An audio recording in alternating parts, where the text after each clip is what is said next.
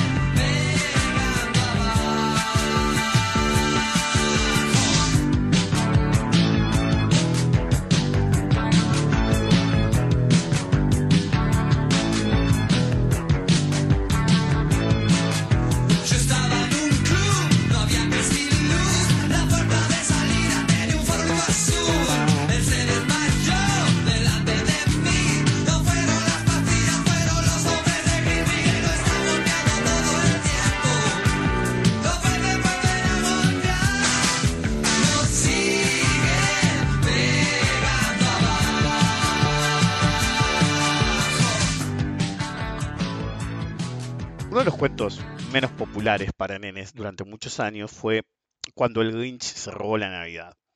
Y era extremadamente poco popular, a pesar de que la historia en sí era muy popular. Es decir, el concepto de Grinch, de, del tipo, eh, iba a decir sorete, aunque no era un sorete, el amargado. El amargado que no quiere festejar. De hecho, en toda la familia hay un amargado, en la mía hay un amargado que no quiere festejar. Em, en todas las líneas de, toda la familia. La mayor parte siempre tenemos uno que no quiere festejar y qué sé yo. Y, en realidad es que el Grinch era la voz de la razón. Porque el Grinch proponía una cosa. Decía, insisten con los regalos, insisten con el consumismo, insisten con el materialismo de la Navidad. Entonces él insistía si eso era lo único que la Navidad significaba. Pero en vez de contestarle, la gente lo hacía a un lado porque esa pregunta no se hacía. La ficción siempre es diferente de la realidad. Y en la ficción, el Grinch termina en un modo de redención en el cual descubre que la Navidad es más, más que el materialismo y que los regalos, etc. Entonces hay una redención del personaje en el cual el corazón le crece de nuevo y siente amor y es el que más festeja la Navidad de todo el mundo. Es la misma historia de siempre de cuento de Navidad en el cual un tipo agro, que puede ser bueno o malo, de hecho, eh, el Grinch no es el, señor Scrooge, no es un sorete que es redimido por que ve que su muerte va a ser de un modo específico. En realidad, el, señor Scrooge sigue siendo una mierda, no vio la luz. Lo que en realidad pasó es que el señor Scrooge no quiere terminar en el infierno, entonces se vuelve como un inversor de, en la, en la posvida, digamos. Invierte todo ahora para que en el futuro, que no se va a poder llevar el dinero, consiga algo simplemente otra forma de ser un sorete. Hay otra forma de interpretarlo, pero eso es lo clave. Mientras que el Grinch no es malo per se, lo único que quiere es que lo dejen en paz. No cae en la Navidad, no cae en los quienes, y dice, yo voy a estar acá, no me rompa las pelotas. Y es como el vecino que te toca cumbia a todo, a todo volumen. Y vos no querías escuchar esa cumbia de mierda. es decir, la música que a vos te encante, si alguien la pone y hace ruido, en un momento que vos querés estar en otra cosa, es mierda igual. Es decir, no es que la cumbia sea una mierda o el trap sea una mierda. Bueno, el trap sí es una mierda y toda esa música moderna también es una mierda. Implícitamente es una mierda y explícitamente es una mierda. There you go. Es decir, mi viejo hace una música de mierda. Pero ¿sabes lo difícil que es la música que hace mi viejo? Es decir, es decir, la otra vez eh, le mandé un video a mi mujer que me saltó accidentalmente de mi viejo en YouTube y, el, chabón estaba explicando cómo se toca la música que él hace, el free jazz. Y es más difícil, ¿sí? Que la música que suena bien, ¿ok? Tenés que estar re loco como él para que te guste esa música, pero eso no importa. Es, eh, yo decepcioné a mi padre. Es decir, llegué a ser muy bueno como músico, pero eh, no, me enganchaba en lo suyo. Y en vez de dejarme ir por mi lado, lo único que consiguió es que dejara de tocar abiertamente y me dedicara a lo que me dedico, que ya me dedicaba a esto, pero normalmente en otra época hubiera estado tocando la guitarra mientras hago esto o em, mientras opero. Y, lo dejé de hacer, más o menos a los 23 años. Y es decir, no, no le veía el punto. Y no le veía el punto en parte por, por la visión de mi padre en, lo que era la música. Em, si yo hubiera tenido otra visión, ¿viste? No, no vería a mi padre cada 16 años, 17 años como hago actualmente. el video que me salté la otra vez decía, eh, Sergio cumple 73 años, eso fue en febrero, este, no nos saludamos, ni a él tampoco me saluda a mí. Es decir, está todo bien cuando nos vemos, pero viste, no, simplemente nos damos. Y, le, mando el video a mi mujer y dice, bueno, está vivo todavía. Probablemente que me entere que cuando muera, como, como me enteré de mi tío y de mi abuelo, que él me llamó al mes. es decir, y de mi abuela, que me, avisaron cinco años después. Pero bueno, son cosas, hay familias que son extrañas. La mía es una de las más extrañas que pueden conseguir. El punto es que... Eh, vos podés tener la redención de hacer algo. Por ejemplo, em, en un momento eh, yo llegué a pensar, me fui de, tema feo, eh, es la Navidad. Em, alguien inventó lo que se llama guitarra microtonal. Y con la guitarra microtonal y mi habilidad, yo podía hacer más de lo que a mi papá le gustaba. Y mm, un amigo mío tenía una guitarra hecha por él microtonal, no, no se conseguían tan fácil en esas épocas, eh, son las guitarras extrañas que, no sé cómo describirlas para que se la imaginen, búscalo en internet y lo van a entender enseguida, se ven extrañas y, un amigo me pasó una y no era muy difícil ¿viste? hacer algo similar. Y, me acuerdo que fui, fue una de esas veces que voy, siempre vivo en el mismo lugar, voy a visitarlo, yo, y no sé de qué me habló, qué sé yo, y dije, fue. bueno, en cualquier caso, em, entonces uno puede tener una redención, ¿sí? X. Eh, pero volviendo al punto del Grinch, el Grinch era un buen tipo, ¿ok? Es decir, que, mi viejo no, no, no se sienta integrado conmigo y sí con mi medio hermano, porque le siguen sus locuras, no está ni bien ni mal, ¿viste? No todos podemos caernos bien con todo el mundo. Em, yo no lo haría con un hijo jamás, ¿ok? Jamás. Es decir, hace lo que quiera. Decir, si mi hija no se quiere dedicar a esto, fue. No se quiere dedicar, no le voy a obligar. Em, en cualquier caso, igual, no sé, le regalamos algo. Eh, porque a mi hija también le gusta la música, hay algo con la música de mi familia, en la línea mía. Eh, pero bueno, no importa. El punto es que eh, el Grinch no era un mal tipo, ¿sí? Era un buen tipo. De hecho, su perro Max, al que él adora, y el perro lo adora a él, por más que no sea muy expresivo él, Em, lo rescató de la basura de los quienes, es decir, uno de esos seres de luz que festejan la Navidad y piensan todo el año en positivo, qué sé yo, había tirado un perro a la basura, ¿ok? Y como el Grinch revisa la basura consistentemente, me estoy basando más en la película que en la historia, la historia nunca me atrajo mucho, em, él lo, lo levanta de la basura ¿sí? y lo cuida. Estaba en malas condiciones Max, de hecho. y Max es eternamente agradecido con él, se engancha en todas las locuras del Grinch y qué sé yo. Entonces, el Grinch quiere exponer el consumismo, el materialismo, etc. Y después queda absorbido porque ve que la gente no estaba en eso solamente por los regalos, pero al mismo tiempo se puede ver que consistentemente una buena parte de los quienes era mierda pura, solamente seguía la Navidad por el hecho de la Navidad per se. Porque era lo que tenían que hacer, porque era lo que la masa reclamaba. El político se debe a sus masas. Entonces el tipo era una basura, el político de turno, como todos los políticos. Ustedes tienen que entender que los políticos no son sus amigos. Lo vengo diciendo hace años. Y alguno que por ahí no me sigue o por ahí escuchan ahora mis últimos podcasts, qué sé yo, me dicen, te quedaste, es decir, el último insulto que te dice, te dice todo el mundo es, te quedaste callado cuatro años. Yo no me quedé callado nunca. Es decir, el otro día, que le mando un saludo, mi mujer me dice, las diferencias que haces con ese chabón no las haces con nadie en el mundo. Y es verdad, pero todavía lo tengo en capilla. Eh, es si me cae bien, loco como está, me cae bien, el, de los 80 mensajes de WhatsApp, loco como está, está más loco. Es decir, unas personas más de mente que conocí, sacándome a mí, por ahí es por eso, y a mi papá. y él viene lejos igual, ¿ok? Pero sigue siendo las personas más de mente que conocí. Em, y me dice, mandame un saludo. no te estoy mandando un saludo, pero igual, me hizo acordar de él. Em, entonces, el Grinch es visto como algo negativo cuando es algo positivo, es una fuerza positiva, la fuerza de eh, la discusión, de plantear, ok, este es el camino, ok, digamos que este es el camino, pero explícame por qué. ¿Sí? Entonces, actualmente muchos me dicen, eh, te callaste cuatro años, eh, ¿por qué mencioné al muchacho este? Porque me mandó un mensaje y me dijo, es increíble, nunca te callás. Es decir, con ningún gobierno, no, ¿por qué? Porque, es decir, si hace las cosas bien, lo voy a decir. Quiero que quede claro eso. es decir, el problema es que nunca hacen las cosas bien. Y ustedes pueden darse cuenta en tiempo real, o pueden darse cuenta dentro de 10 años. Vayan y escuchen los podcasts de la era Macri. Vayan, ¿ok? Cuando todo reventó, yo decía desde antes que iba a reventar. Y me decían, no, vos sos un K, qué sé yo, bla, bla. Cuando vino eh, todavía no existía el podcast, cuando vino Cristina, todos me decían, sos un globoludo, sos un M, había otros nombres en esa época, qué sé yo, pero para que se den una idea. Entonces, me acusaron de todo el espectro político posible, excepto ciertas cosas muy puntuales. Em, hay una que me parece que es una línea que nadie se animó a acusar todavía, no voy a decir cuál. Em, pero el hecho persiste que realmente, es decir, la Navidad no es acerca de los regalos. Yo voy y le compro regalo eh, a mi nena a cagar y qué sé yo, pero porque querés tener una atención, pero no es el regalo per se. ¿Ok?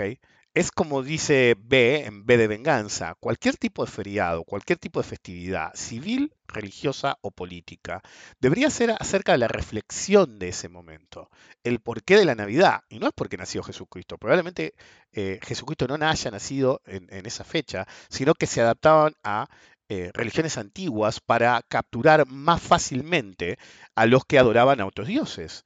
Entonces, vayan para atrás y descubran que el problema del cristianismo es que incluso si asumimos que Jesús existe, no sabemos nada de él porque se adoptó, se adaptó, perdón, toda su vida a tratar de reflejar dioses anteriores, religiones anteriores, para em, capturar más fácil a los que eran adoradores de otros dioses. Entonces, esa costumbre de intento de asimilación lo que nos legó es que no sabemos mucho de, del supuesto Dios mayor nuestro como occidentales. Eh, como le dije una vez a alguien, si yo tuviera que elegir un Dios, es decir, soy súper ateo, pero si yo tuviera que elegir un Dios, elegiría a Jesucristo. Si la mitad de lo que hizo y le hicieron es verdad, viste, el chabón se la rebancaba. ok, los otros eran todos banana, desde Zeus hasta el que vos me digas, pero el hecho no es ese. El hecho es que la Navidad, el Año Nuevo, decir, la festividad que vos quieras, la muerte de San Martín, el nacimiento de San Martín, o las de sus países, Thanksgiving, sería un momento de reflexión del por qué. No la obediencia ciega a la fecha, y menos la obediencia ciega a un Mesías leproso. Bienvenidos a un nuevo episodio de Rompiendo la Banca, es el episodio número 385, soy Rick Descartes. Mi plan era por ahí otro enfoque, pero me encontré que todos los años, hace tantos años que hago el podcast, cuando está muy cerca la Navidad, ¿sí? o del Año Nuevo, hago eh, los tres clásicos, Navidad, Año Nuevo y principio de año. Este año me atenta con un gobierno de ultraderecha, como pocas veces se vio en Argentina. Y cuando digo como pocas veces se vio en Argentina, no tienen la más puta idea de qué tan pocas veces se vio en el mundo. Y qué tan dramático podría ser lo que viene ahora. El verdadero problema es Normalmente cuando alguien quiere imponer un dogma, siempre lo quiere poner por mucho tiempo. ¿Sí? Todos. Todo dictador te quiere decir que es para siempre. Uno te podría decir voy a durar mil años, otro te va a decir cambiamos a Argentina para siempre, otro sentamos las bases para una Argentina de la primera potencia. Y en todos los países, los que me escuchan en otros países, que son una minoría, la mayoría me escuchan de Argentina, creo que depende de la plataforma. En Spotify el 98% de mi audiencia es eh, argentina, después siguen México, España y Colombia. y em, en eh, iTunes, como en el primer mundo se usa más iPhone, el 75% o el 70%, la última vez que me fijé, solamente es de Argentina y el resto sigue siendo em, México y España se pelean siempre el primer lugar, casi siempre es México. México, España, eh, Colombia, Estados Unidos y varios países asiáticos, que normalmente son argentinos viajando por el mundo en esos casos. Em, pero bueno, anyway. Recuerdo colaborar con la difusión del podcast. De no hacerlo, pueden quedar atrapados en un loop infinito estilo cuentos de Navidad, en el cual siempre hay un fantasma nuevo para plantearte todas las cagadas que te mandás cuando vas a votar al pelotudo de turno, boludo. Yo iba a ser, eh, como dije, eh, normalmente hubiera pensado, antes me los anotaba, una chica hace muchos años me había hecho un esquema, se había tomado el trabajo, yo no se lo pedí, me lo mandó y había hecho todo un esquema de todos los podcasts futuros, hasta hace un año o dos, eh, con fecha, qué sé yo. Entonces yo agarré, era como una planilla, y agarré los que eran el aniversario, yo marqué ciertos o planificaba ciclos para que no me pisara uno de Navidad, por ejemplo. Entonces siempre hay cuatro podcasts clave en el año, eh, técnicamente hablando, que son el aniversario del podcast, que siempre es más o menos la semana de aniversario. El primer podcast de son cinco, el primer podcast del año, Navidad y Año Nuevo. ¿sí? Usualmente son cuatro o cinco. ¿sí? Desde, qué sé yo, tenés Navidad, Año Nuevo, primer podcast del año. Em, el aniversario, hay un quinto que nunca voy a decir cuál es. Eh, si son un poco imaginativos sabrían cuál. Em, pero el hecho persiste. Hay cuatro que normalmente no muevo, pero este año iba a ser otros tres. Le dije a mi mujer, voy a usar estas tres canciones y voy a usar estos tres temas. Y de golpe dije, pero la puta que me reconte parió justo este año debería ser em, Año Nuevo y, Navidad, Año Nuevo y primer podcast del año. Primera semana del año, porque está muy pegado, obviamente, entre el último y el primero. En cualquier caso, a veces me mandan cosas cuando estoy haciendo el podcast que me estoy a reír. Hoy estoy grabando sábado a la noche, son 23.50, sigue siendo 23 de diciembre, bastante cerca de Navidad. Por ahí termino ganando el 24, eh, grabando el 24, porque faltan 9 minutos, así que es lo más probable, y básicamente es un podcast de Navidad de lleno. En cualquier caso, eh, iba a hacer tres podcasts especiales, en un ciclo especial, pero tengo el problema de que tenemos eh, justo que coincide. Es decir, los años que me quedan en martes, miércoles, jueves, y es una disyuntiva, está muy lejos de cualquiera de las dos puntas que hay, de, los dos domingos que hay podcast. El, primero, el, anterior y el posterior. Pero en este caso estoy obligado. Estoy obligado a hacer una combinación, ya decidí cómo la voy a hacer, para que los tres próximos podcasts tengan una temática específica. La mayor parte de ustedes, para este momento, debe imaginarse cuál es la temática. Originalmente, el que va a ser el próximo podcast iba a ser este podcast, pero de golpe dije, no, el Grinch se robó la Navidad. Y todos saben quién es el Grinch. El que está del lado del Grinch va a decir, este comunista, este zurdo, este hijo de puta, dice que Miley Circus, eh, eh, el loco, es el Grinch, sí. Y el que está del otro lado de la, de la grieta, por así llamarlo, que ya no es una grieta, ¿sí? es el cañón del Colorado, básicamente. Si la voy a buscar en otros planetas dónde está el cañón más grande de todos los tiempos, creo que había uno en otro planeta, pero no me acuerdo cuál. Em, y en ese caso, hasta que Schiaparelli y Marte, eh, los que están del otro lado van a decir, por fin alguien dice eso. Hay muchas narrativas que siempre les van a presentar los políticos, pero la narrativa principal siempre apunta a lo mismo. Nosotros y ellos. Los gobiernos de derecha siempre muestran las cartas muy rápido, extremadamente rápido. Sus fanáticos lo ven como una muestra de fortaleza, pero en realidad es una extrema muestra de debilidad. Desde que asumen, en el fondo saben, ¿sí? saben que el reloj empieza a correr. El reloj empieza a correr para intentar imponer sus boludeces. And mark my fucking words son boludeces. Ustedes pueden creer todas las boludeces que quieran. Los que están del lado de este pelotudo pueden creer que saben de economía. Si supieran de economía no estarían del lado de ese pelotudo. Yo no sé qué es peor. ¿El boludo que cree que sabe de economía porque leyó lo que Miley le dijo que tenía que leer? ¿O el boludo que es economista con un título y cree esas boludeces por un sentido de pertenencia extrema, en el cual cree que él es de nosotros, si los decentes, y todos los demás son ellos. Anyway, los de mente débil, literalmente, en su ansiedad de caer siempre en el esquema de soy de los elegidos, tiene una ansiedad de caer siempre y siempre compran la narrativa de turno. Esa ansiedad de caer los hace, los guía a comprar la narrativa. La narrativa que ustedes quieran libertad, pertenencia, lucha contra el comunismo, eh, grandeza, destino histórico final, el triunfo de la voluntad. Y si leyeron un poco, algunos de ustedes podrán pescar algunos, pero siempre es acerca de una narrativa. Todas se pueden resumir en instigar la idea de pertenencia. Si sos bueno y decente, estás de nuestro lado, el único lado correcto. Si no, sos un monstruo que debe ser disciplinado y callado, porque la libertad es solamente para los decentes. El que opina en disenso está sembrando cizaña, no está abriendo los ojos, no es un Grinch exigiendo explicaciones. Al Grinch vos le exigías explicaciones. perdón, el Grinch exigía explicaciones. Y si vos le explicabas, el Grinch iba a aceptar la realidad. Pero nadie contestaba sus explicaciones. Simplemente le daban narrativa o le forzaban el espíritu navideño a la fuerza porque sí. El nombre del juego es ingeniería social.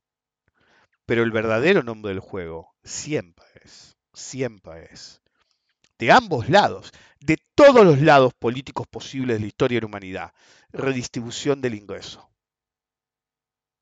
A imagen y semejanza del profeta final, el político. Y si no estás de acuerdo, vienen los hombres de gris a moldearte un palazo a la vez, porque ellos son los que saben lo que hacen. Ellos saben los que tienen la razón, todos los demás somos idiotas. Un gobierno como el actual va a reventarte con una premisa, porque siempre tiene que ser simple para controlar a las masas adictas al nuevo profeta. Y una de las mejores de esto no es la casta. Es decir, una de las de lo que aprendió este gobierno del macrismo es la necesidad de ir mutando antes de que el opositor pueda organizarse en atacar la narrativa de turno, que siempre es muy simple. Entonces te pueden decir, lo, que importa es el cambio. Y después decirte otra mientras, entonces le vas corriendo el arco a la oposición. Entonces, actualmente, en este momento preciso, ya no es la casta. Van a insistirte con la última narrativa de todas. No hay plata. Pero no hay para vos. Para ellos sus amigos siempre hay. Siempre hay puestos, nepotismo. Es decir, lo primero que hizo este pelotudo fue meterse con un decreto que prohibía que alguien nombrara a un, familiar en un puesto y básicamente nombró a la hermana, en un puesto clave de un gobierno, a una tipa ignorante, ¿sí? que vendía tortas. La democracia dice que cualquier persona puede llegar a cualquier puesto de poder si es votada lo suficiente. ¿Correcto? Pero cuando es acerca de armar un gobierno con gente, no tenés que llamar a cualquiera porque simplemente es pariente tuyo. Una vendedora de tortas que estudió de medium. Es decir, yo quiero que, me acuerdo que un, conocido mexicano, que está en el nicho obviamente y cada tanto hablamos en privado, me manda un mensaje, algo, cuando empezó la, la, boludez de, de, eh, Miley presidente, de Miley presidente, me dijo, ¿esto es posible? Te digo, mirá, el, techo histórico de ese partido político siempre ha sido tanto, pero viste cómo es esto, esto es Argentina, le dije yo. Eh, pero había preocupación incluso en el exterior de que alguien tan psicópata pudiera llegar. Entonces la nueva narrativa va a ser que no hay plata, pero para vos. Mientras este delincuente, delirante, deja mucho sin Navidad feliz y regala incertidumbre, hambre, desazón, él vivirá la Navidad más opulenta de su vida, lo mismo que sus amigos, con la tuya, con la que te dice que no hay. El DNU si el famoso DNU, o todas las medidas que actualmente quiere proponer mi ley, básicamente son medidas de, distribución de, redistribución del ingreso. Por ejemplo, en el gobierno de Macri te decían, vos tenés que pagar la energía lo que vale. Entonces, aumentaban tarifas y qué sé yo, pero el punto era que las compañías antes de eso no estaban perdiendo dinero, estaban ganando dinero. Entonces uno puede decir, bueno, pero era por todos los subsidios. Ok, perfecto. Era por todos los subsidios. Dejemos esos de lado. Te doy el argumento. Perfecto. Te doy el argumento. No hay problema. Vamos a otra. Volvemos ahora. Los precios de la nafta tienen que ser los mismos que en el primer mundo. ¿Por qué? Porque las petroleras ganaban todas guita. ¿eh? ¿Por qué es lo que tiene que ser? No, no, explícame por qué. Porque la petrolera no está perdiendo dinero. Pero cuando vos subís fuera de control porque se supone que tenemos que pagar el combustible, lo que vale en otro país, genera una inflación desmedida. La inflación que están viendo hoy no es la inflación de masa, es de todas las medidas que está haciendo este pelotudo. ¿Ok? Las prepagas no perdían plata. Punto. no perdían plata. Todas las prepagas dijeron que van a aumentar 40%. ¿En base a qué? Un DNU que todavía no es válido ni tiene la fuerza de ley, tiene inconstitucionalidades mayores. Pero ¿por qué lo hacen? Porque ellos saben que incluso si el DNU no saliera, ¿quién los va a ir a buscar? Nadie. El gobierno ya dijo hagan lo que quieran. Entonces los tipos aumentan hoy, no el mes que viene, no cuando el DNU esté aprobado, no cuando el nicho X sea desregulado. Lo hacen ahora porque saben que el gobierno actual te va a dejar sin Navidad. Mientras yo me estaba preparando, una cosas que más indigna a mi mujer son eh, las personas que defienden cualquier cosa. Pero la segunda es el tipo que se encuentra con cualquier pelotudez. Por ejemplo, yo les voy a decir una cosa que me mandó mi mujer y después les voy a decir otra cosa. Hola, me manda una captura. De gente, a veces ella no me aclara, a veces es de gente conocida de ella, a veces no. A veces lo vio por ahí. Pero sabe que es real, si no, no me lo mandaría. Hoy me dieron la oferta para renovar mi contrato de alquiler. ¿Sí? le, eh, me mandó una captura. 200% de aumento, ajuste cada cuatro meses y contrato por un año. Inviable. Unas fiestas súper ceneras. La puta madre que lo parió. LPM, QLP. ¿Ok? Entonces usted me puede decir, es un fake news antes. En una época yo tenía un gimnasio. Lo tenía obviamente por cuestiones impositivas. Em, eh, eh, ahí que, dado que era por cuestiones impositivas, debe haber sido el gimnasio más exitoso de todos los tiempos de todo el planeta. Y mientras lo usaba para entrenar yo. Anyway, está acá una cuadra o dos de mi casa. Cierto pelotudo pensaba que esa era mi dirección. Qué pelotudo. Uno me hizo un gnosis una vez y analizó y llegó a cualquier hipótesis. Por ejemplo, que yo era electricista naval. ¿okay? Sabe tan poco del sistema, de cómo funciona todo, que el tipo pensaba que yo era electricista naval. Y en realidad lo que pasa es que cuando vos pagás, ¿ok? nunca te metas en ganancias de golpe. Siempre das primero por monotributo. Entonces, hasta que te obliguen a pasarte ganancias. Si no, sos un pelotudo. ¿Ok? Si podés, algunos no pueden. Pero bueno, yo podía. Entonces, primero me metí en monotributo. ¿Ok? Entonces, cuando vos te metes en monotributo, ¿sí? Te asignaban una, eh,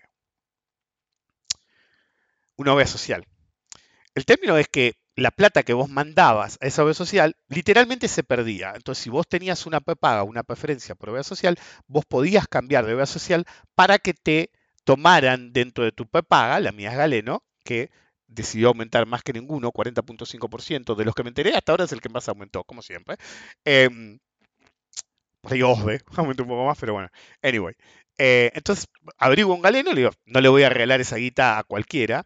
Entonces, eh, todas las prepagas en ese momento, por lo menos, tenían, es decir, yo les voy a mostrar qué nivel hay del otro lado de la grieta. ¿Sí? Todos saben que es un boludo que le gustaba poner mis datos en internet y él se escuda en su anonimato. Si sos tan macho, decinos quién sos vos. Yo siempre digo quién soy. Es decir, hasta cuando no decía, el que miraba, me acuerdo que uno que después no me dijo quién era, me dijo, ya sé quién soy, a, los dos días que estaba en Twitter. Me dijo, ya te voy a decir quién soy, me, me cagó y no me dijo, me conoces, me dijo, y no me dijo quién era. No sé si me sigues. No era Samoteacios, era otro más, me parece. Eh, bueno, no importa.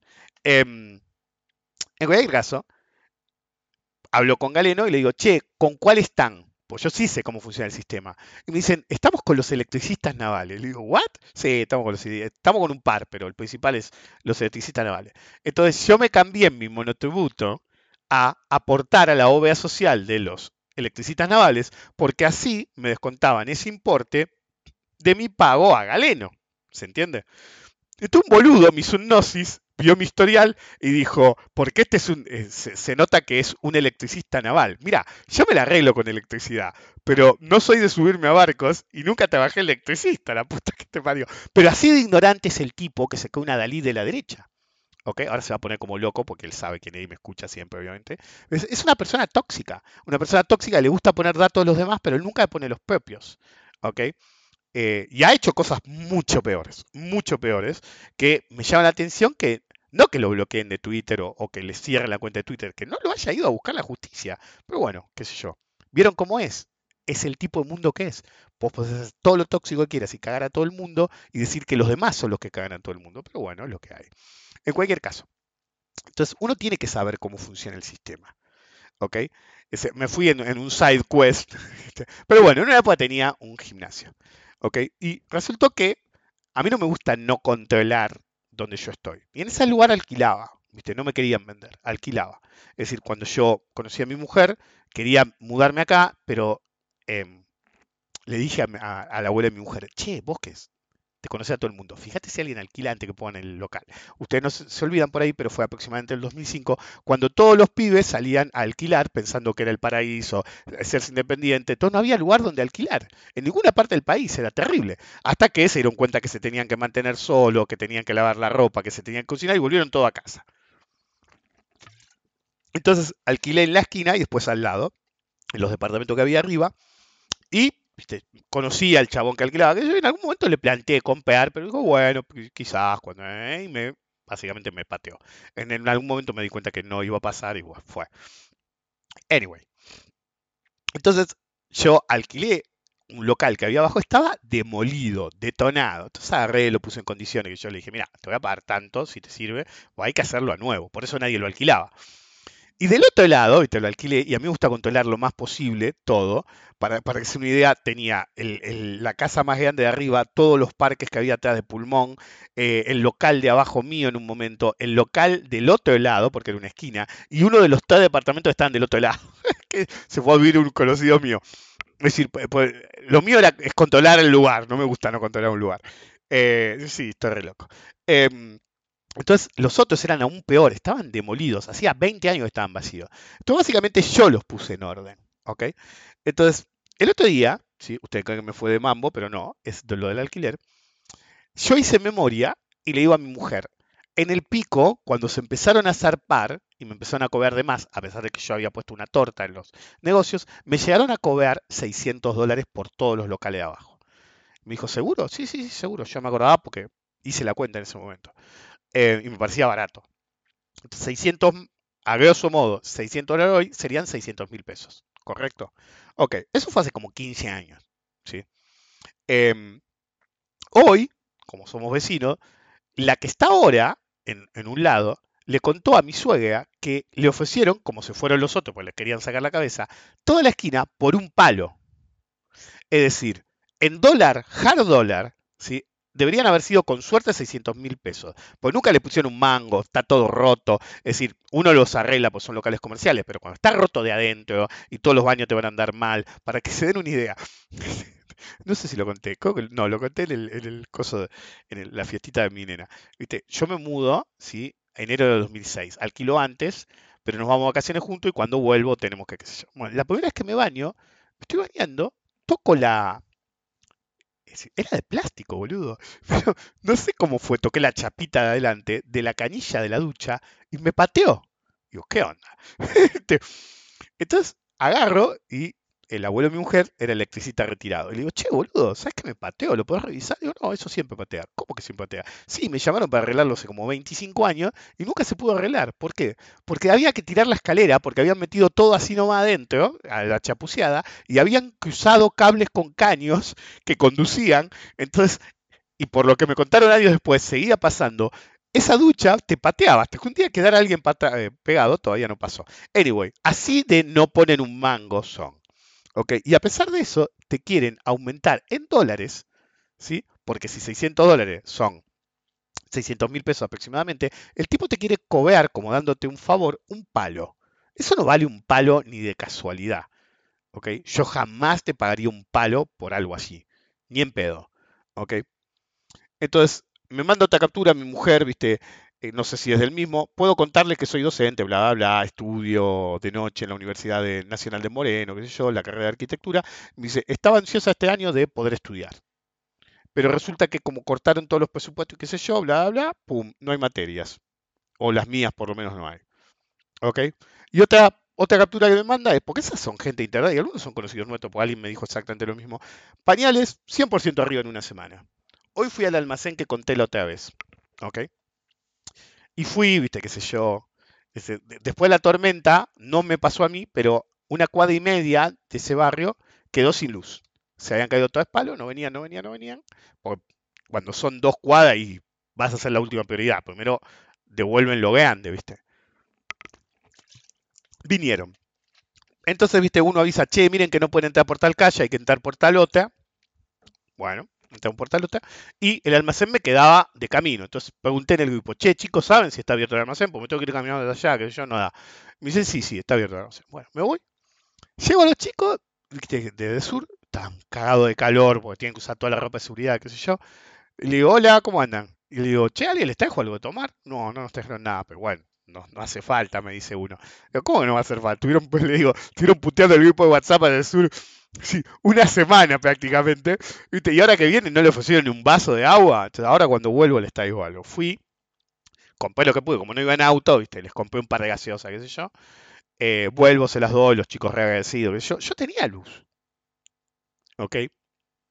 Eh, pero la misma gente que quería que le restauraran el servicio, ni siquiera se acercó a ver si necesitaban algo. Y yo, boludo, hace un calor de cagarse. Vos estás tirado en la pileta, eh, porque no me dieron la luz, qué sé yo. Sos un sorete. Eso es votante mi ley. Pero a veces también es votante de los otros. Es el sálvese quien pueda. El sálvese quien pueda lo van a tener siempre. ¿Ok? Siempre yo adelante y los otros después. En Argentina, hace tres o cuatro días, creo que es el tercero, se está manifestando la gente. Primero un, algo organizado, pero ahora a la noche se juntan gente común a decir, che, la puta que te parió, que yo, tocar una cacerola. Los empezaron a reprimir, boludo. Entonces, ¿dónde está la libertad? Porque yo te entiendo que me digas, ok, el argumento de la derecha, ¿cuál es? El argumento de la derecha es decirte, ok, en Argentina, si te manifestás y cortás una ruta, estás violando el derecho constitucional al otro de la libre circulación. La Constitución no dice eso. La Constitución, en uno de sus primeros artículos, dice que yo, como ciudadano, puedo circular ¿sí? En el territorio argentino sin que nadie me interfiera. Pero no se refiere a alguien que está usando su derecho constitucional de manifestarse. Yo mismo he usado el argumento de viola mi derecho constitucional, pero en realidad lo que dice es que el Estado no debería limitarte de ninguna forma la circulación en el país. De hecho, que eso fue lo que se hizo se puede argumentar que por el bien mayor durante la pandemia cuando no te dejaban salir de tu casa. ¿Ok? Em, viendo los números después de la pandemia, uno puede decir, bueno, podría haber sido peor, pero después del quilombo que hubo en todo el mundo, la verdad que lo, de limitarte a salir a la calle no fue bueno, sí, porque fue un quilombo igual. Hay que ver cuánto hubieran muerto si no hubieran tomado esa medida, nunca lo vamos a saber, pero realmente eso sí violaba los derechos constitucionales en Argentina. Es decir, técnicamente hablando, no deberían habernos podido prohibir quedarnos en casa de ninguna forma. La mayoría lo hicimos por una cuestión de supervivencia propia. Había un grupo de pelotudo que salía de noche, qué sé yo, bla, bla, y claro, los que sí aceptábamos encerrarnos, yo por ejemplo fui uno de los que cumplió eh, más tiempo, porque había mucha gente grande sin vacuna en mi familia. Entonces yo no quería que me costara un familiar salir a comer. Tampoco soy muy de salir a comer. En cualquier caso, eso sí era una violación constitucional de mi libre circulación. Pero que alguien se manifieste no lo es. Pero bueno, presionaron tanto. Es decir, Argentina se volvió, para los que son de afuera, un estado policial en el cual hay una app que se llama Mi Argentina, para los que son de afuera, en que está tu documento, qué sé yo. Sí, una app que no sirve para un carajo, porque por ejemplo, si yo salgo sin el documento y muestro ese documento, te dicen, en algún negocio te lo pueden aceptar, pero se supone que vos no podés no circular con el documento. Entonces, ¿para qué carajo tengo el documento ahí? Ah, no, pero también tenés todos tus seguros y tus autorizaciones de eh, circulación, de, licencia a conducir, de dueño del auto, de... Eh, aprobado para manejar un auto. Ok, está bien, te para la policía, que no debería. Sí, a menos que haya causa probable, no debería, porque viola el derecho constitucional de libre circulación. Em, pero te paran. Y si te olvidaste los papeles y le mostrás esto, dicen marche preso, básicamente, no que va a ir preso, pero vos no podés circular con eso. Entonces, ¿para qué carajo existe la app? Pero bueno, existe. Em, y eh, agarraron, yo me logué a propósito, mi mujer se loguea a propósito, no le usamos casi la app, nos logueamos y sí, a todos los ciudadanos argentinos que tienen mi Argentina, les apareció un cartel con que eh, no manifiestes, eh, porque si no manifestás no vas a cobrar el plan y qué sé yo y bla, bla, bla. Eso es técnica fascista de ni, en las peores películas distópicas, encima se, enojaban los de ese sesgo político, eh, ¿cómo vas a comparar con una película? No, no, la, política, eh, la película tenía más sentido, ¿ok? Es una película distópica de Estado fascista hipercontrolador. Ibas a una, ibas a una estación de tren y había una voz que decía, recuerde amigo, usted tiene que apegarse a la ley, porque si no, boludo, ni los nazis se animaron a tanto, bueno, en una época así, ¿ok? Pero ni las dictaduras argentinas se animaron a tanto, ¿ok? Es decir, se subían a los colectivos filmando a la gente. Primero, al parar el colectivo, buscando potenciales manifestantes. Ponele que iba a la manifestación. Es mi derecho, hijo de puta. Es mi derecho si quiero ir. Lo dice la puta constitución, la concha de tu hermana. Y la libertad que pregonás, ¿dónde carajo está? Entraba, subían a la policía, llegaron a cachear gente. A revisar que no tuvieran nada, ¿ok? Y te filmaban con un celular, boludo. La policía te filmaba con un celular. Dejate de joder, boludo. Es un estado policial, abiertamente. Amenazas a la población, control poblacional. Entonces, ahí viene el punchline para los que son de afuera y no se enteraron agarraban y se suponía que vos no tenías que cortar la calle. Entonces, estuvieron rompiendo las bolas. Por la vereda sí, ¿eh? Pero no corten la calle. Por la vereda sí, ¿eh? Pero no corten la calle, porque si no el protocolo antipiquete, que también es ilegal, ¿ok? Y anticonstitucional. Entonces, los manifestantes, muchos no fueron por miedo, te estaban amedrentando, literalmente estaban coartando tu capacidad de manifestarte con una amenaza, una extorsión respecto de si vos cobrabas un plan o no, o incluso si no lo cobrabas, que podías tener una represalia. ¿Ok? Entonces, fueron todos por la vereda, estaban todos festejando. Ah, muy bien, ¿cómo los domó mi ley, flaco? ¿Cómo los domó mi ley? Se hace así, muy bien. ¿Saben quién estaba cortando la calle? La policía, boludo. Cortaron la calle igual los policías. Así de mal organizado estaba, boludo. Es cosa de no creer. Entonces, al par de días dicen, bueno, el operativo salió X cantidad de guita, así que se la vamos a cobrar a las organizaciones que se manifestaron. Lo cual es ilegal y es digno de un estado policial. Boludo, estaban agarrando y diciendo, muy bien, eh, es mi derecho constitucional. Eh, salir a la calle a hacer quilombo, básicamente es decir, huelga, si te no matar a nadie, obviamente, como sí hace el Estado en ciertas ocasiones, y eh, manifestar que sos un sorete. Estamos en libertad para decir sos un sorete. Esa es la libertad. ¿Ok? Agar y decía al político de turno, che, sos una mierda. Y si no te gusta que te digan que sos una mierda, no te deberías haber presentado, no deberías hacer las boludeces que haces. En cualquier caso, estás ahí y decís, eh, sos una mierda. Y es mi derecho constitucional decirte, mi ley sos un sorete. Este, literalmente es mi derecho constitucional. Lo que no es un derecho constitucional es amedrentar desde el Estado a la sociedad. Hay muchos grados de amedrentamiento a la sociedad. Podés aparecer a alguien en un extremo o podés amenazar a alguien en el otro, más suave, pero sigue siendo amedrentar a la población. Pero bueno, los tipos se estaban manifestando legalmente y le dijeron por la veredita y los tipos fueron por la veredita y ahora quieren coberle. ¿Cober con qué? Bueno, apareció el DNU digno, que hablaré en la semana que viene probablemente eso, y eh, básicamente empezó a haber cacerolazos.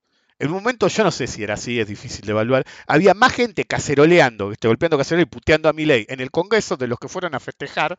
¿viste? Esas cosas se pueden argumentar por sí o por no, pero digamos que estaba cargadito el Congreso mucho más que cuando asumió el líder.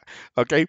Eh, ese día no pasó nada, claro, la borracha se ha ido a dormir, todos los demás se habían ido a dormir, lo miraron por televisión y dijo, qué caga, ¿eh? Para el segundo día estaban preparados, sí, hubo, hubo gas pimienta, ese, apaleados, no me acuerdo si fue en Córdoba, no sé dónde, decía, esto no pasará. y Explíquenme por qué. Porque vos te estás manifestando pacíficamente, no estás haciendo quilombo, no eran parte de ninguna organización eh, de ningún tipo, como el día anterior, eh, en el primer cacerolazo, el segundo cacerolazo tampoco, ya había menos gente. ¿sí? Pues la gente normal, es como dije, no odia mucho a la gente normal. El que no está institucionalizado en la grieta y en el activismo, normalmente saca la cacerola, te putea un poco y después tiene que ir a laburar al día siguiente, boludo. Y ese día laburó otros. Por ahí al segundo día ahí no te gana, que yo, no salgo. Hoy salieron de nuevo en menos lugares todavía, pero bueno, hay un eh, population unrest, ¿ok? Em, En cualquier caso, los, eh, si no estaban haciendo nada a esa hora, no hay mucho quilombo, no hay mucho tránsito, podías ir por otro lado, vas a generar un poquito de embotellamiento, pero nada del otro mundo, o que era gente común manifestándose, no hacía falta, ¿ok? Eh, reprimirlos. Hoy, no sé si fue de hoy, porque me lo mandó alguien, aparentemente también reprimieron, acá me, me mandaron una captura y no sé, me la mandó Albert, sí, Quiero creer que me la mandó de hoy, que no se equivocó. A ver, ¿fue Albert? Sí, fue Albert. Sí. Y, se, activó por primera vez el protocolo antipiquetes por un cacerolazo frente al Congreso. Ah, entonces el de ayer ni siquiera fue el protocolo antipiquetes, simplemente salgamos a reprimir, boludo. Tercera noche de gente diciéndote, sos un pelotudo. ¿No deberías escuchar un poco a la gente? Really. Estás hace una semana, nueve días, diez, once, ¿ok? Para semana, ¿ok? Y la gente te dice, che, hijo de puta, me estás cagando la vida, ¿ok? Te sube 40% la prepaga mucha gente se está quedando sin laburo. Esto no lo digo yo, lo dice gente cercana a mí, como el muchacho que en la fiesta de egresadito de mi hija labura en novia pública y me dijo, nos dieron todo el verano a los principales em, de vacaciones, pagas, no sé si pagas totales, me parece que en un momento me dijo no le pagaban todo, em, pero pagas.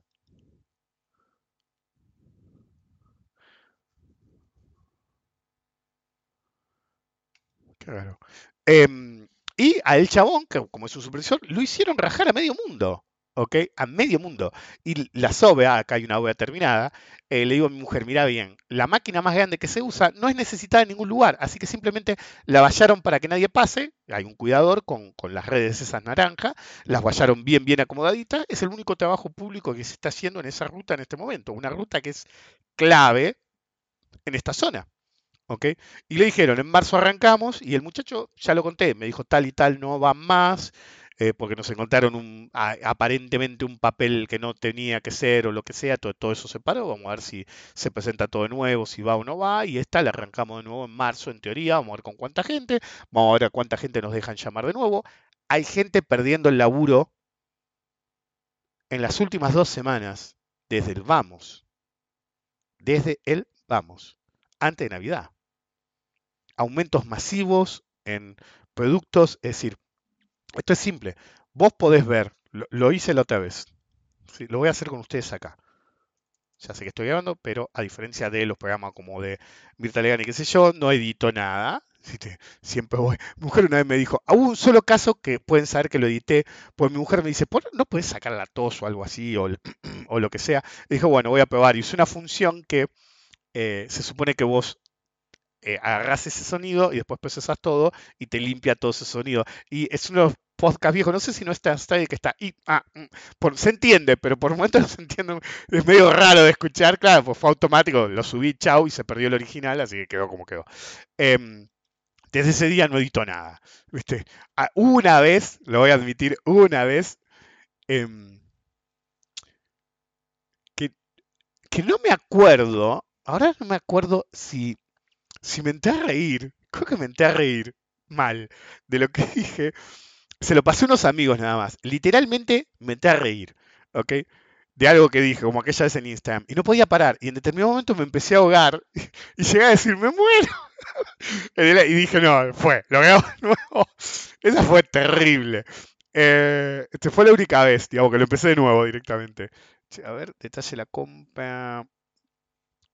Es decir, ¿y cómo hago? Ver detalle. Sí, ya sé, pero quiero ver el artículo. No, de hecho, no solamente eh, no subió el tractorcito, sino que incluso bajó. Pero claro, el tractorcito vale un palo dos. ¿Ok?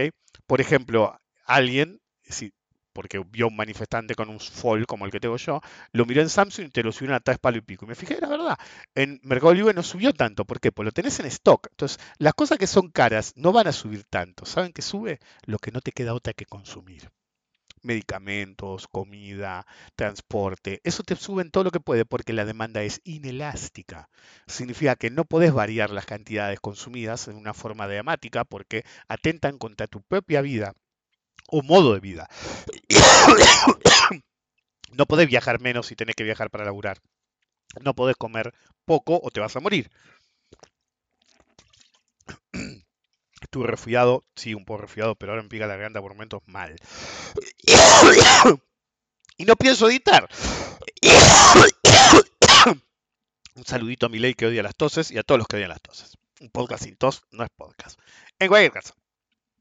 Entonces, llega la Navidad, ¿ok? Y tenés los precios volando, que encima tuvimos una tormenta, entonces mucha gente había acaparado toda la comida que podía y a algunos se les arruinó, ¿ok? Porque no tenían generador, porque lo que fuera, ¿ok? Un par de días sin luz cagaste. Entonces, es una de las peores navidades que veo en años. Argentina tiene un... Es decir, diciembre para Argentina, cuando hay quilombo, siempre hay más quilombo.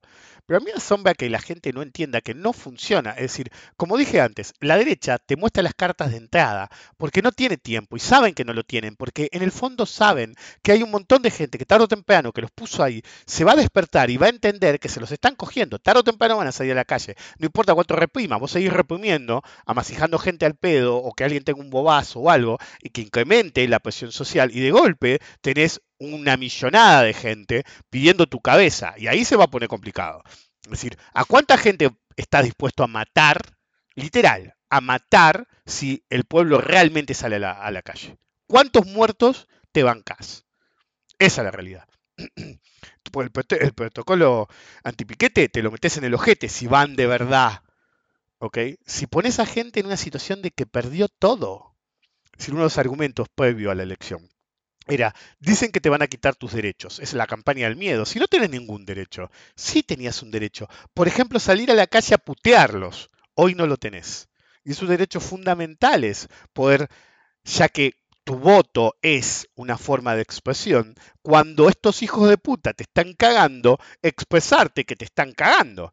Si quiero que quede bien claro, desde que ganó mi ley, yo la levanto en pala.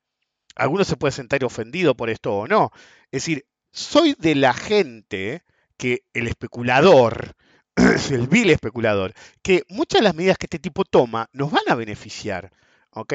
Podemos discutir si ganamos más en peso o en dólar o qué sé yo.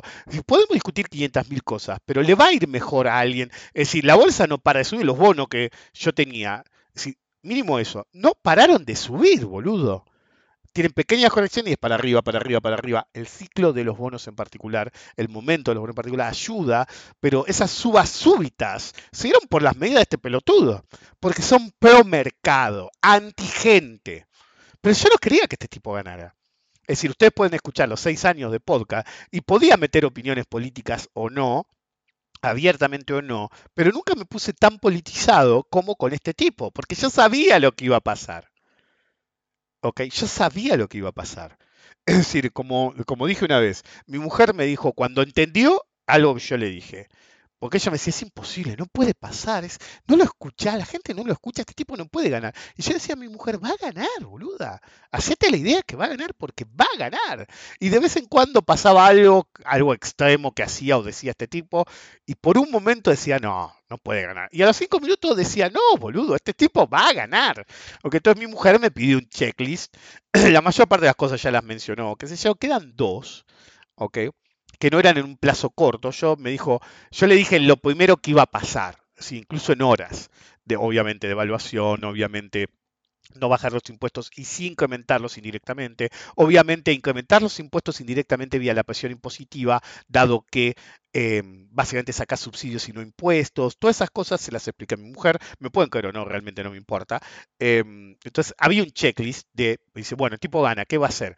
Y me acuerdo que yo le dije, lo que no va a hacer de ninguna forma es dolarizar, levantar el cepo, eh, sacarle el pie de la cabeza a la gente eh, vía bajar los impuestos. Es decir, esas cosas que más jode o que el ajuste lo pague la casa, todas esas cosas no las va a hacer.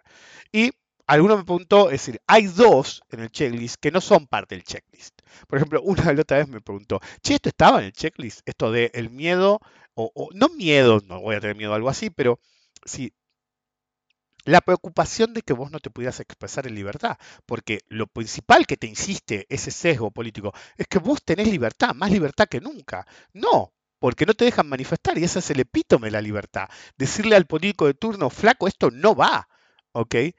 Te amedrentan en internet, te amedrenta el Estado, te persigue el Estado, te reprime el Estado, ¿ok?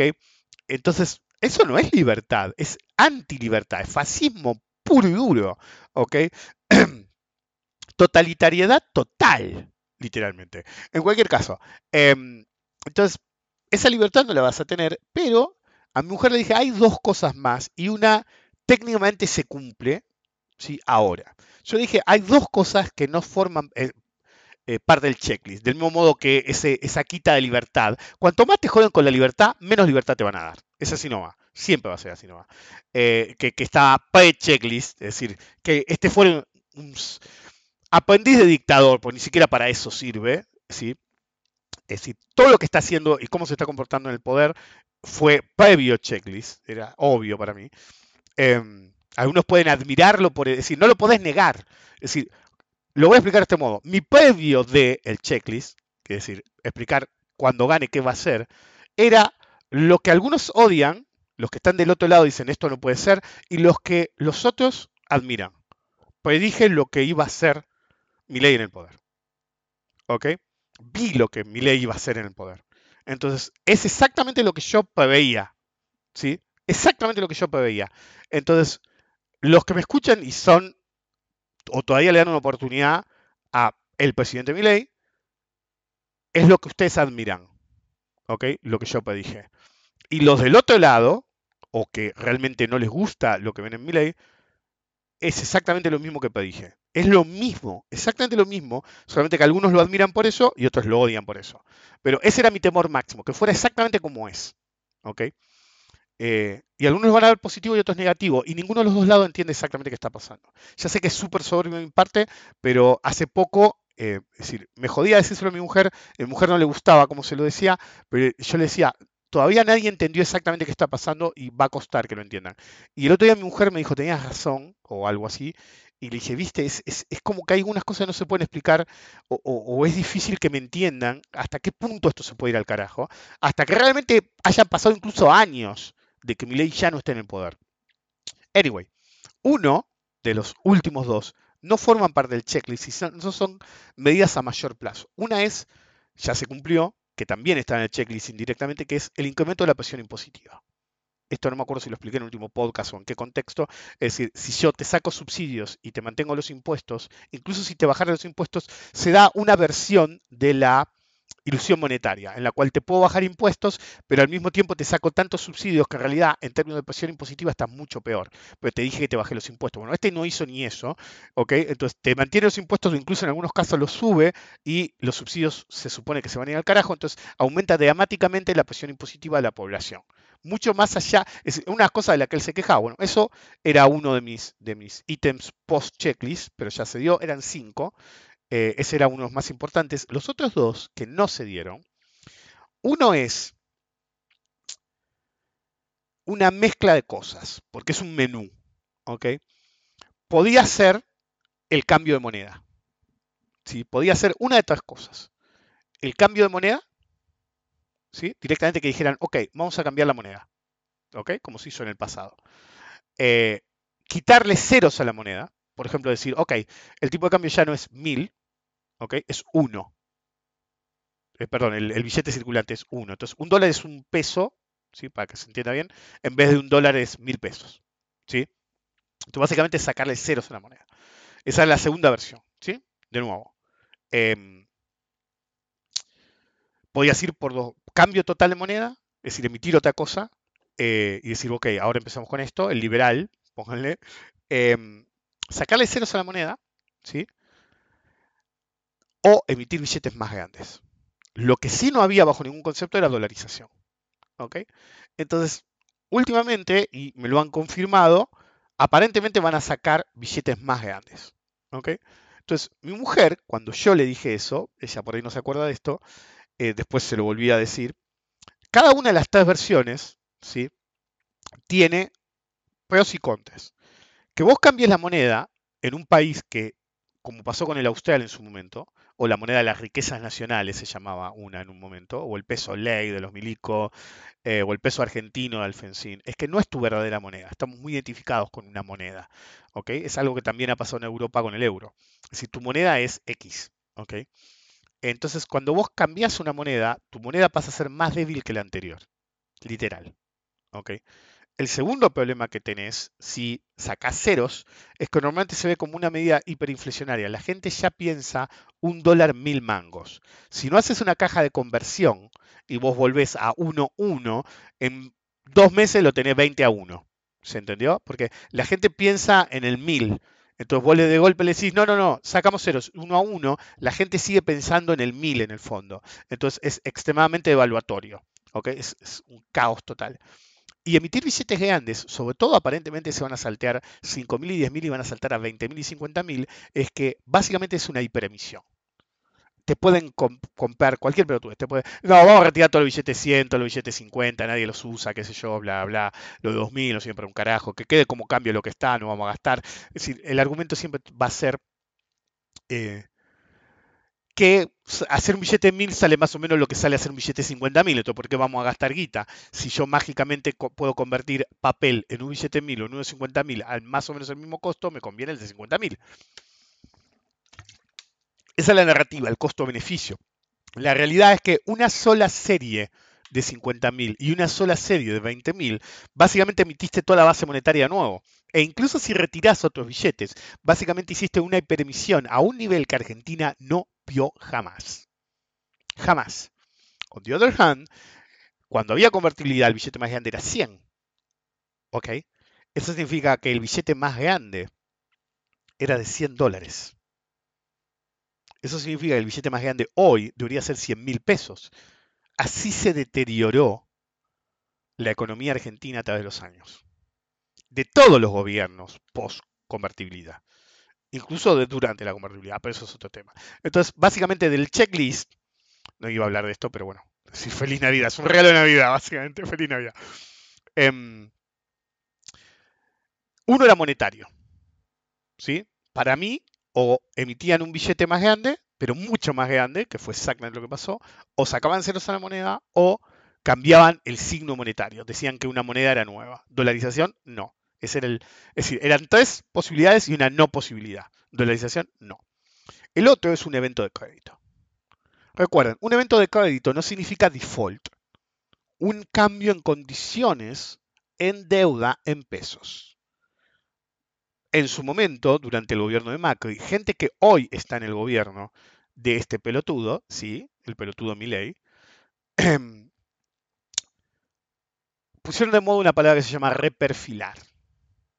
El reperfilamiento era, siempre a último momento, a propósito, agarrar y decirte, ¿sabes qué? Lo que te vencía en una semana te va a vencer en tres meses, en un año, en cinco años.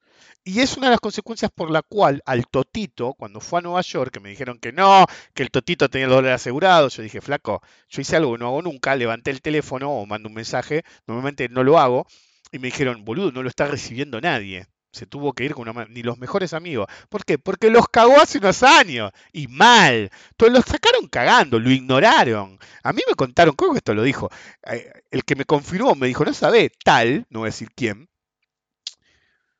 es un nombre conocido. Totito fue a la oficina de Pepo, porque nadie lo recibía, eh, y la, la oficina estaba abierta. ¿Ok? Y el tipo dijo, nada, lo miró no lo saludó y la secretaria le dijo mirándolo a los ojos, eh, no está. Y el tipo no insistió, dio media vuelta y se fue. Em, eso me contó alguien, de confianza mía. Eh, y digo, boludo, este, tuve tentado de llamar a la persona que hizo esa, pues lo conozco a través de alguien más. Y me hubiera contestado, pero dije, no, no estoy para esas pelotudeces. Y el otro tampoco está para estas pelotudeces. Em, pero bueno, qué sé yo. Eh, a ver qué pensaba. Este, no importa. El punto es, el checklist tenía dos. El checklist se cumplió. Se cumplió entre, entre lo que él habló, Totito habló y el DNU se cumplió todo. ¿ok? A corto plazo era todo eso. Fuera de checklist, porque puede pasar un plazo más largo, era la cuestión monetaria y la cuestión de deuda. La cuestión monetaria era claramente o eh, cambio de signo monetario, o quita de ceros, o emisión de billetes más chicos. La peor de todas, de grandes. La peor de todas es la emisión de billetes más grandes. La emisión está demostrado teórica y empíricamente que es la única verdadera fuente de inflación. Eso dice el energúmeno este. Cuando alguien te habla así, cagaste. ¿Ok? Cagaste. Te das cuenta de un tipo que es un ignorante total. Em, que, ni siquiera sabe de su propia profesión. El tipo te va a hablar de modelos, papers, si existen, pues lo pesqué en un par de ocasiones una vez que, mencionaba papers, yo sabía que no existían abiertamente, pero bueno, o alguien sabía que no existían abiertamente, si papers, sí, porque un paper decía tal cosa, le decía algún cuatro de copa, claro, yo no soy economista, te la comé, básicamente. Em, Es decir, amedrentamiento vía supuesto conocimiento. Es uno de, los, de las boludeces más comunes y más populares del manual del liberal o libertario pelotudo, este liberal en una época. Este, ante la ignorancia de, ellos, básicamente citan papeles que no existen, etc. Ok, no importa. Entonces, eh, el tipo va a hiperemitir. En el momento que acepten billetes más grandes, es una hiperemisión monetaria que el país jamás vio. Mucho peor que cuando se emitieron billetes de 500 y de 1000.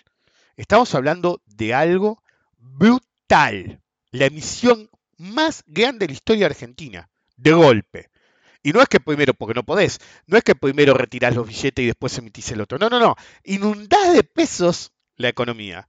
En lo que básicamente, si lo hacen, ¿no? Básicamente creas una hiperinflación según tus propios términos, ¿ok? Según tu propia visión perfecta de cómo funciona la inflación, básicamente alimentás, es decir, básicamente en vez de apagar el incendio, agarrás y le tirás combustible de, cohete, el más potente que existe, ¿ok? Eh, y aunque después retires el dinero, chico, ¿ok?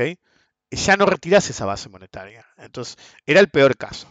En términos de reperfilada, yo tendría mucho cuidado, no con las lechis, van a traer leche igual, pero ojo con superpropuestas de ir a instrumentos específicos en pesos de parte del gobierno, porque puede haber un martes 13. Las lechis no, porque, eh, perdón, no, el vapeal, ¿cómo era? Me lo anoté, me lo anoté pues es insano, ¿ok? ¿Cómo era que se llama? Eh, lo tenía por acá. Eh, ah, no, lo tengo abierto en una página, no, no me lo quería olvidar. Se llama Bonos para la reconstrucción de una Argentina libre. esto, no es la, esto no es la primera vez, chicos. Es decir, de acá no leo bien, pero eh, bonos de reconstrucción nacional, el impuesto 9 de julio, siempre había una excusa, viste, no, no, sos un ciudadano, sos un hombre decente si metes esto, crees que la Argentina liberal se reconstruya. Casi siempre los defolteaban. Em, este caso lo dudo porque es básicamente como un bocón, un peo, un peo, que básicamente cuba en deuda. ¿sí? No es exactamente deuda, pero bueno, básicamente lo que se hace es agarrar y emitir un bono X para afrontar una, un desfasaje de divisas del Banco Central contra los importadores. ¿ok? Entonces, es como le dije el otro, el otro día a alguien, el mejor es el Serie 2, clarísimo, por el ritmo de amortización, por más que no tenga cupón. Eh, pero bueno, no es el mejor en términos de si te lo aceptan para pagar impuestos, qué sé yo. Es decir, yo siempre les digo, no necesariamente toman las ideas de mí, ¿ok? Pero es llamativo cómo yo propongo algo y después salen con una idea similar, pero siempre mal implementada.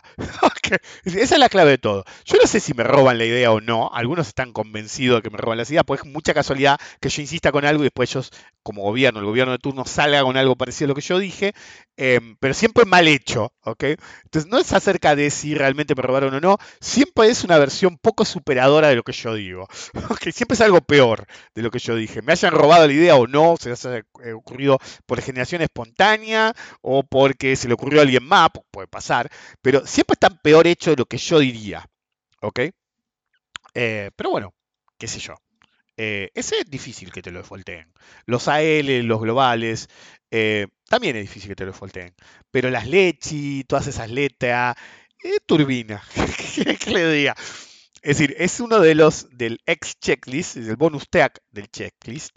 Em, que, y sí, puede venir la reperfilada. Si viene, les anticipo que el podcast se llamará Ponete de perfil hijo de una gran puta, en honor al doctor Tangalanga, obviamente. Eh, los que son de afuera, busquen doctor Tangalanga YouTube, algo van a encontrar. Eh, un segundo. Me da curiosidad. Em, pero el hecho persiste. Es decir, una Navidad tétrica para muchos, es decir, represión en las calles, eh, cuando entraste.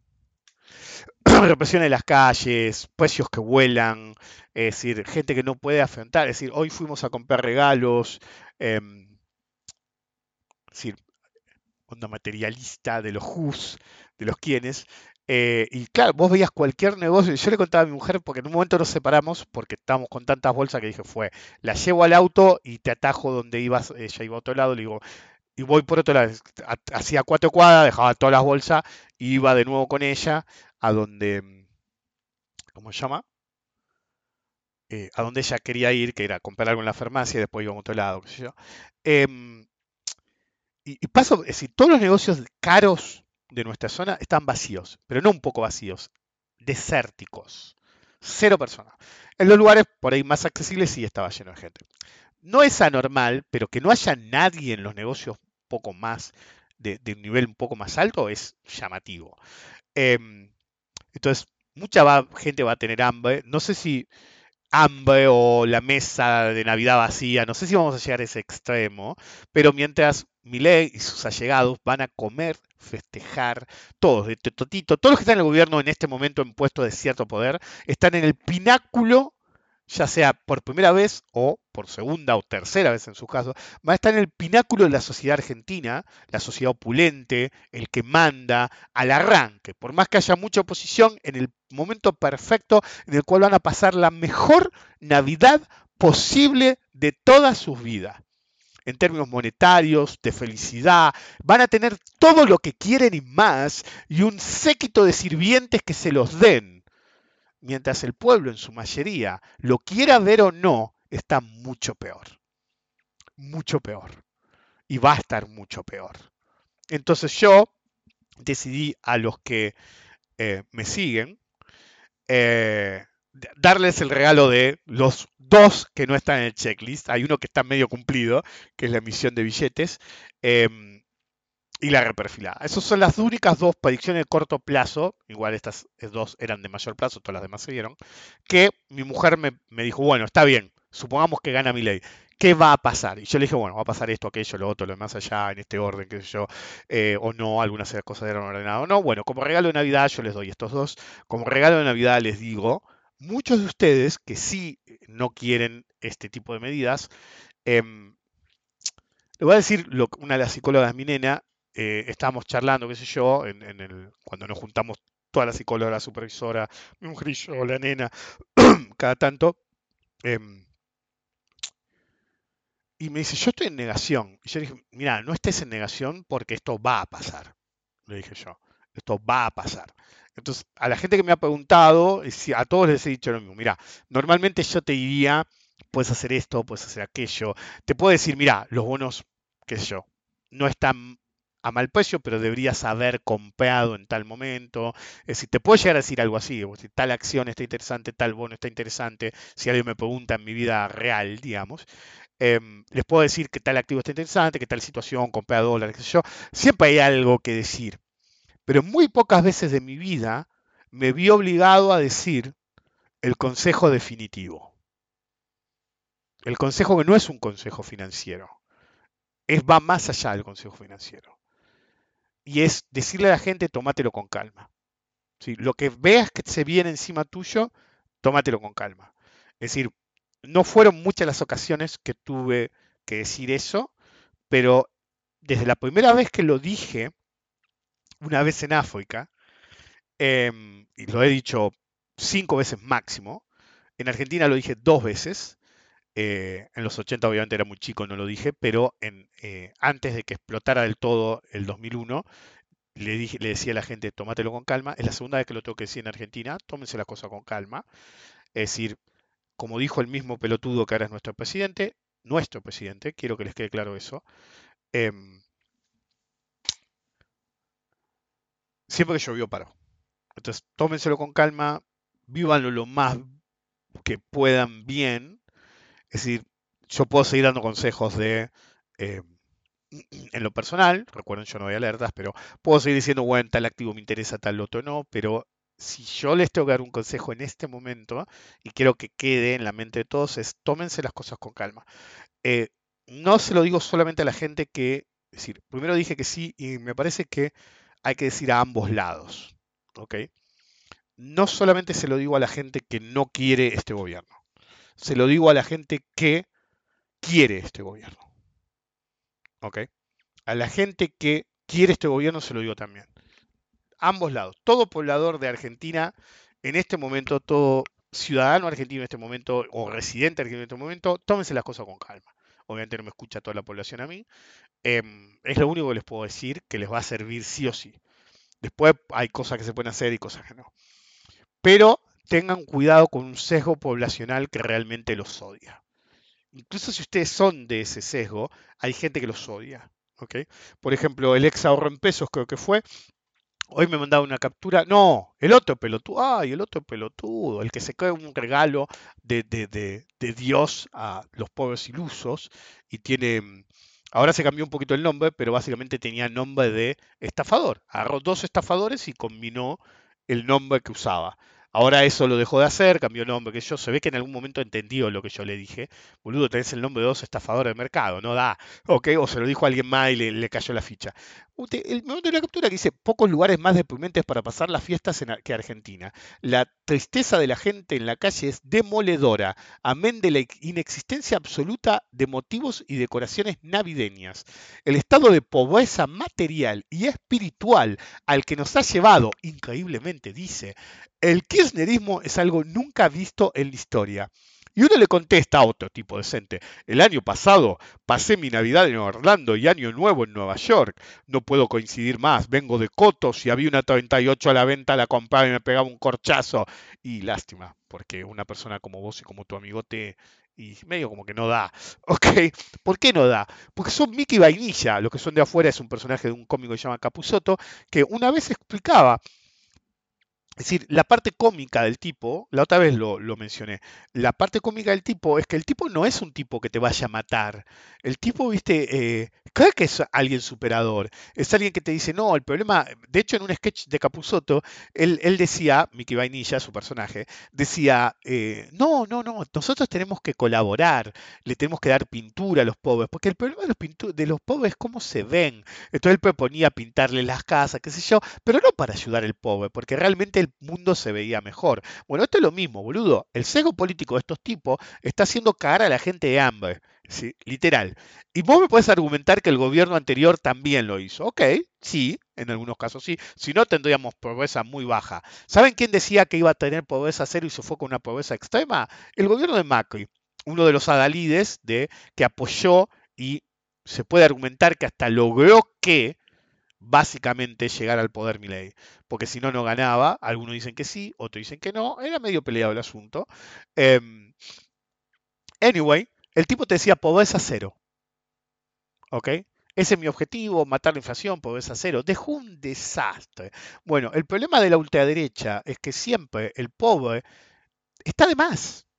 Pero al mismo tiempo, en algunos casos, como dice el personaje Cupusoto, claro, vos no vas a limpiar un baño, vos sos una persona decente. Eso te lo tiene que ser tu esclavo. ¿Ok? Entonces, como lo tiene que hacer tu esclavo, que se viste, vestilo bien, qué sé yo, un tío, un, em, un tío Tom, ¿ok? Le a Tom Sawyer o a Mark Twain en general. El punto es, hay un montón de gente que dice, hijo de puta, ¿qué, país tuviste para Navidad? ¿Qué sé yo? La gente no tiene para comer, boludo. Hay gente que no tiene para comer. ¿Qué querés que adornen la casa? ¿Ok? O tenés la otra visión. Creer que en el primer mundo esas competencias ridículas de quién tiene la casa más poronga en Navidad y Halloween va a algún lado. Y lo único que agrega es eh, mantenerte pobre porque gastan puta fortuna. Ha habido hasta comedias al respecto. Eh, contaminación, porque todo va a la basura, la mayor parte no, no, no, recicla. De hecho, nosotros decoramos, me han visto alguna vez. Este año no, porque estamos pintando la casa, qué sé yo, y, no daba. Este, pues, después de que saca todo nuevo, que yo no hicimos. Pero somos de decorar la casa, a pesar que a mi nena no le da mucha pelota, igual al arbolito le gusta. Eh, estaba hoy rompiendo ahora con el arbolito. Si tiramos un gato entre la nena y, el gato, boludo, nos salía mierda el árbol. En cualquier caso, el punto es hay gente que se queja de que Argentina se ve triste y apoya las medidas que hacen que un pobre no tenga para comer. Pero boludo, decorame la casa, haceme llevadera tu pobreza. Haceme llevadera tu pobreza. Eso es lo que piden. Así que tengan cuidado de qué lado de la aldea de los quienes están. Porque este Grinch de Milley les robó la Navidad. Y no hay una historia, de, una historia de redención en esto. De hecho, dijo que lo va a sacar como sea. Y encima de eso, dijo, miren que hay más lo cual básicamente es, en el estilo Macri, una amenaza a la sociedad. Todavía no terminé de cogérmelos, me los voy a coger más. Feliz Navidad. La casa definitivamente no está en orden. Nos vemos.